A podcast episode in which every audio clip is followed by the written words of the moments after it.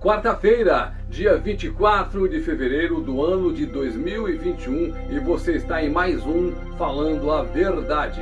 O nosso objetivo é apresentar para você a palavra de Deus como solução para todos os problemas e como resposta para todas as questões.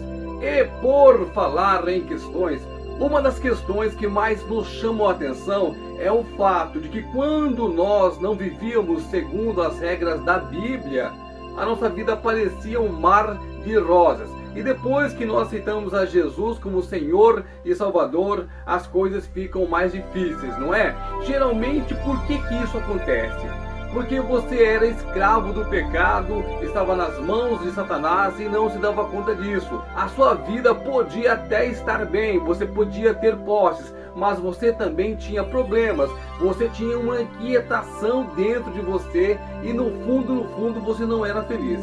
Quando você aceita Jesus como Senhor e Salvador da sua vida e abre mão de toda uma vida de pecado, de erro, o dono da sua alma até então, ele não vai querer deixar você sair assim de boa. Ele vai comprar briga e vai fazer de tudo para que você volte para aquela vidinha de pecado, aquela vidinha principalmente distante de Jesus, distante da Bíblia, distante da igreja, para que você viva de uma maneira comum, como homem natural e não como homem espiritual. E quando vier o dia do Senhor, você não vai estar com Cristo. É por isso que muitas vezes, quando você vem para a igreja, quando você vem para Jesus Cristo, as coisas mudam com relação à sua vida cotidiana.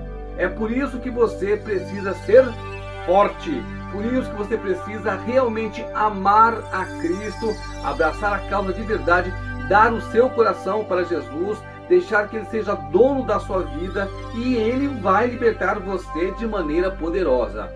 Antigamente aqui no Brasil, na época da escravidão, havia um personagem chamado Capitão do Mato. O que que esse cara fazia? Ele era especialista em encontrar escravos fugidos e trazê-los de volta para o seu dono. Quando você aceita Jesus, o inimigo não vai querer que você saia de boa. Ele vai mandar o capitão do mato atrás de você. Ele vai tentar mostrar para você: ah, quando eu estava aqui vivendo a minha vida, era tudo tão bom. Agora que eu aceitei Jesus, que eu pensei que fosse melhorar, piorou. Mas na verdade, quando as coisas pioram para esse mundinho aqui, elas melhoram muito para o mundo verdadeiro, onde você vai passar a eternidade. Você vai sim abrir mão das coisas que você tinha ou tem nesse mundo aqui, no secular mundo onde nós vivemos, e você vai focar no mundo espiritual, porque aqui é como eu sempre falo, eu sempre repito a mesma coisa. Você vai viver aqui até 100 anos talvez 110, 115. E olha lá, a maioria das pessoas vive até 70, 80, 90 anos. Depois disso vem a morte. Depois da morte vai haver o que? O julgamento. E depois do julgamento é você vai ficar com Cristo a eternidade ou você vai passar a eternidade junto com o demônio, junto com Satanás e seus demônios, no lago onde tem fogo, onde tem enxofre, onde tem ranger de dentes eternos. O melhor disso tudo é que você pode escolher, a escolha sempre será sua. Deus não obriga ninguém a amá-lo. Deus não obriga ninguém a aceitá-lo como Senhor e Salvador, ao contrário. O Espírito Santo nos convence de uma maneira muito, mas muito suave. E você sempre tem o poder final de decisão. Ninguém aceita Jesus é obrigado. Ninguém aceita Jesus contra a sua vontade. É preciso que a pessoa se toque, que a pessoa entenda que o pecado tem um salário e o salário do pecado é a morte. O que, que é pecado? Toda vida distante do que diz a palavra de Deus. Se você conhece a palavra de Deus e você sabe que você pode, que você não pode, pronto, resolveu o problema. Aí você escolhe se você quer viver em santidade e herdar a eternidade com Cristo, ou você vai passar a eternidade queimando no fogo do inferno. Esta é a verdade, não há outra. Quando você deixa a sua vida aqui nesse mundinho, nos primeiros dias, primeiros meses, é provável que as coisas cotidianas fiquem aparentemente difíceis. É o demônio tentando trazer você de volta para sua vidinha de pecado, a sua vidinha distante de Cristo. Ele vai mandar lá o capitão do mato atrás de você. Isso com certeza vai acontecer. Só que o nosso Deus também não está de braços cruzados. Nós temos o poder de Cristo, o poder da revelação da palavra do Senhor, o poder de Deus que nos protege, que nos cuida, que nos liberta, que nos livra. Então você não vai estar desamparado. Você saiu ali daquela vidinha de pecado e você entregou a sua vida para o verdadeiro Deus, o verdadeiro dono da sua vida, aquele que permitiu que você viesse a esse mundo, aquele que assoprou sobre você o fôlego da vida. Esse é o nosso Deus. Mas afinal de contas, hein? Onde é que está isso na Bíblia? Êxodo, capítulo 3, versículo 19 e 20. Diz o Senhor a Moisés: Eu sei, porém, que o rei do Egito não vos deixará ir, se não for obrigado por mão forte.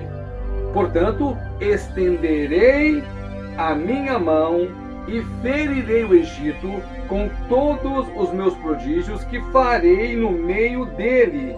Depois vos deixará ir. Você sabe que quando isso aconteceu, o que houve na verdade, o povo saiu sim do Egito, o Senhor libertou, veio as dez pragas, houve a morte dos primogênitos e o povo saiu. Depois que o povo saiu, o Egito foi atrás. Como? Faraó pegou o seu exército, os seus carros, os seus cavalos e saiu atrás do povo de Deus. Aí aconteceu a maravilhosa travessia do Mar Vermelho, onde a mão do Senhor, poderosa, abriu as águas. A Bíblia diz bem claro que o povo passou a seco, nem barro não tinha, passou a seco. Olha que coisa maravilhosa.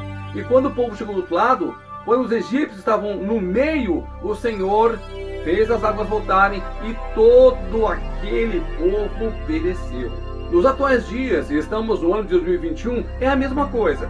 Você vive uma vida de pecado, uma vida de erro, uma vida de tormento, uma vida em que você não está satisfeito. De repente a palavra do Senhor chega a ti. Aí você aceita Jesus como Senhor e Salvador da sua vida. E a sua vida cotidiana que você leva pode até ter um rebuliço mas o Senhor está contigo e nenhum mal vai lhe atingir, porque você agora tem toda a proteção do Altíssimo. Igualzinho aconteceu no Egito. O povo veio ali com carro, com arma e veio bravo e queria matar e queria destruir. Mas quem foi destruído? Os perseguidores.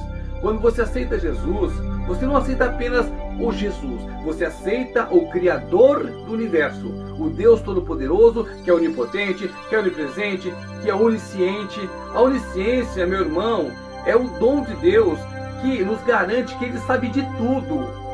Ele sabe quantos fios de cabelo existe na sua cabeça. Todos eles estão contados.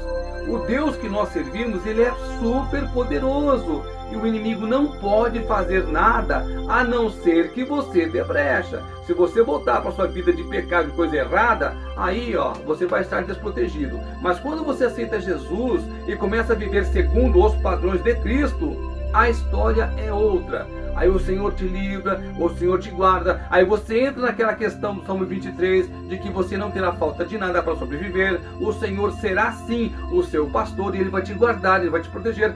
Quando vier o leão, quando vier ali o urso, o Senhor nosso Deus estará te protegendo. Por isso que eu digo para você, não sofra mais. Não fique mais vendo uma vidinha de perrengue, uma vidinha chata. Você pode estar aparentemente bem, você pode ter posses, você pode ter dinheiro, você pode ter aparentemente uma vida muito maravilhosa, mas e dentro de você, e na sua alma, e no seu coração, e no seu espírito, será que está tudo bem? Quando você está com Cristo, tudo sim fica bem. Então, aceite a Jesus como o Senhor e Salvador da sua vida. E você, meu amigo, minha amiga, que um dia já serviu ao Senhor e porque motivo X ou Y se desviou do caminho, volta. Volta porque os dias são terríveis. Volta porque o Senhor Jesus está voltando. E volta porque nós precisamos de pessoas para cegar. Isso mesmo precisamos continuar orando para que o Senhor Deus envie mais ceifeiros, porque a messe é grande. Muitas pessoas ainda não entregaram as suas vidas para Jesus. Há muitas pessoas sofrendo neste mundo tenebroso, neste mundo cruel, neste mundo cujo sistema pertence ao inimigo de sua alma. É, o mundo continua jazendo no maligno, isso não mudou não. Então vamos continuar pregando a palavra de Deus e continuar crendo. O Senhor é o nosso pastor e de nada nós teremos falta.